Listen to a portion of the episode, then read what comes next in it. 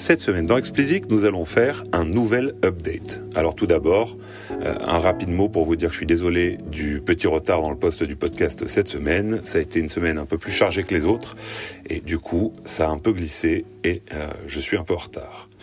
Bref, je voulais vous parler dans cet update de quatre articles qui apportent un complément intéressant à ce que nous avons déjà vu ensemble.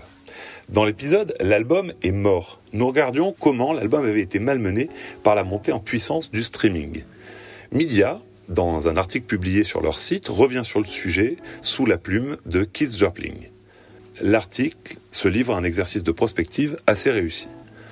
L'auteur part du postulat que nous sommes dans une économie de l'attention et que l'album subit une concurrence inédite à l'intérieur comme à l'extérieur du monde de la musique à l'intérieur de l'industrie, bah, l'album a une grande rivale qui est la playlist. On commence également à parler beaucoup, beaucoup de podcasts et ça risque de devenir un concurrent très sérieux. À l'extérieur, on voit bien qu'aujourd'hui, pour se détendre, les gens ont plus tendance à se tourner vers Netflix, vers Instagram, ou pour une autre génération vers Fortnite et, vers TikTok, que d'aller s'asseoir tranquillement et de faire défiler un album le principe même de s'asseoir 45 minutes euh, et de prêter son attention à de la musique est euh, quelque chose qui se fait de moins en moins.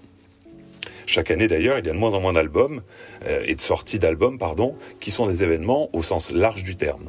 Les événements pop culture sont des séries, on peut penser à Game of Thrones, ou des jeux, on peut penser à Fortnite. L'article continue en listant les possibilités offertes au label de façon un peu vague à mon goût. Je compléterai et je tempérerai en citant euh, la sortie de l'album de Billie Eilish, qui, à mon sens, prouve que lorsqu'il y a une vraie promesse artistique, bah, la jeune génération qu'on taxe de ne jurer que par les playlists est prête à streamer des albums entiers. Continuons et passons au second article qui, lui, euh, traite de la distribution numérique, qui est un sujet que nous avons euh, largement couvert ensemble. Et cet article se demande pourquoi tout le monde a décidé de se mettre à la distribution. Donc on a vu que Spotify s'y est mis en proposant de distribuer vers les autres plateformes de streaming euh, la musique des artistes qui sont, sur, euh, qui sont chez eux. Et ils ont fait une association avec DistroKid. SoundCloud a annoncé la même fonctionnalité, on l'avait vu, et ça c'est en association avec Fuga. Euh, Downtown Records, alors le producteur a acheté un, un a acheté pardon CD Baby, donc on, assiste à une, espèce de ruée vers la distrib euh, qui risque de ne pas faire, selon l'article, que des heureux. Euh, ils disent évidemment que c'est déjà un métier où les marges sont euh, très réduites. Et ils en prennent pour, pour exemple la difficulté de certains petits distributeurs numériques qui ont fermé depuis quelque temps sans arriver à trouver repreneur. Et il semblerait également que chez les nouveaux entrants, beaucoup oublient l'exigence et la quantité de ressources que nécessite de gérer de telles quantités de références. L'auteur continue en se demandant si l'arrivée des services de streaming dans le business de la distribution est une bonne stratégie.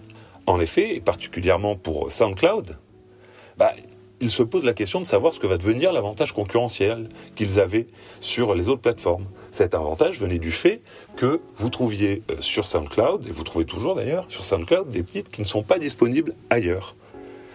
L'article se pose donc la question, qui est assez logique. Si vous utilisez SoundCloud en tant qu'artiste pour diffuser votre musique sur SoundCloud, mais également sur toutes les autres plateformes de streaming, bah, il y aura plus ce genre d'exclusivité, puisque vous allez mettre sur SoundCloud et sur les autres plateformes exactement le même catalogue. Du coup, en essayant de s'ouvrir vers un nouveau métier, bah, SoundCloud risque de se couper son, ce qui fait aujourd'hui euh, son intérêt pour beaucoup, beaucoup de ses utilisateurs. Donc c'est peut-être pas un si bon choix que ce qu'on aurait pu penser, euh, et ce que moi je pouvais penser, par exemple, euh, à l'origine. Le troisième article dont je voulais vous parler revient sur les thématiques abordées dans l'épisode Le streaming ne paie pas. Il est écrit par Thomas S., qui est un ancien, je crois, de Sony Music. Il part d'une estimation euh, qui est assez commune dans l'industrie, dans qui dit que 20% des utilisateurs les plus actifs sur les plateformes de streaming réalisent 80% des streams. Souvenez-vous, pour ceux qui l'avaient écouté, et pour les autres, euh, et pour les autres, courez l'écouter, que selon le modèle en cours, donc le modèle service-centric, ces 20% d'utilisateurs les plus actifs ont en fait un pouvoir énorme, puisqu'ils décident de l'attribution de donc 80% du revenu distribuable. Rappelez-vous, la distribution d'argent se fait selon une part de marché que représente le label et l'artiste, et donc qui touche une part du revenu distribuable. Donc ça veut dire que 20% des utilisateurs, qui génèrent 80% des streams, vont donc arbitrer l'attribution de 80% du revenu distribuable. Les labels seraient donc bien inspirés de mieux les identifier et de les choyer, du moins tant que nous ne serons pas passés à un service user-centric. Alors, je ne vais pas repartir dans l'explication, mais je vous renvoie euh, à l'épisode Le streaming ne paie pas. L'auteur compare ces EV users, là, ces, 20% qui font 80% des streams, aux, gros parieurs, en fait, et la façon que les casinos ont de traiter les gros, les gros gamblers. En fait, ils essaient de les attirer chez eux à coups de limousines, de champagne, de suites offertes. Donc, euh, cher label, bah, à vos chéquiers. Hein. Enfin, j'ai lu un article sur comment euh, la génération Z détruit les genres musicaux. Donc l'article part de la sortie de l'album de Lil Nas X et de Billie Eilish et il se concentre sur euh, ces deux sorties pour expliquer euh, son, son propos. Pour Lil Nas X, par exemple, on est sur un, ovni qui est à la croisée entre le rap, la trap et la country. Il est d'ailleurs rentré dans le top country avant d'en être sorti car il n'était pas assez country au goût des gens qui faisaient le top. Donc en fait, euh, cet album n'est d'aucun genre, comme celui d'autres artistes de cette génération d'ailleurs, qui se moquent du genre, euh, qui se moquent des genres du passé et n'y pensent plus. Ils font la musique qui les inspire, euh, fusion très large entre de nombreux genres du passé. Leur attention se porte sur les médias sociaux et la relation qu'ils y développent avec leurs fans. D'autant que ces mêmes réseaux sociaux, ainsi que les plateformes de streaming, ont contribué à donner beaucoup de visibilité à des genres auparavant invisibles pour nous. Ainsi, il est dorénavant de bon ton d'être sensible aux musiques en langue espagnole, ainsi que de garder un œil sur la K-pop afin de voir si un autre groupe viendrait détrôner BTS. Nous l'avons vu il y a quelques semaines, il faut aussi garder un œil sur l'Afrique et l'Inde, qui pourraient être les nouveaux territoires surprises des prochains tubes.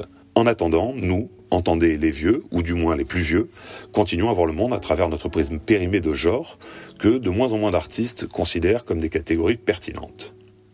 J'espère que vous avez apprécié cette rapide update. Le sujet vous a intéressé ou les sujets vous ont intéressé, réagissez, posez vos questions en commentaire, je prendrai soin de vous répondre. N'hésitez pas à remplir mon questionnaire, le lien est dans les descriptions. Donc il me sert à mieux comprendre vos besoins et vous permet de proposer des sujets pour de prochains podcasts.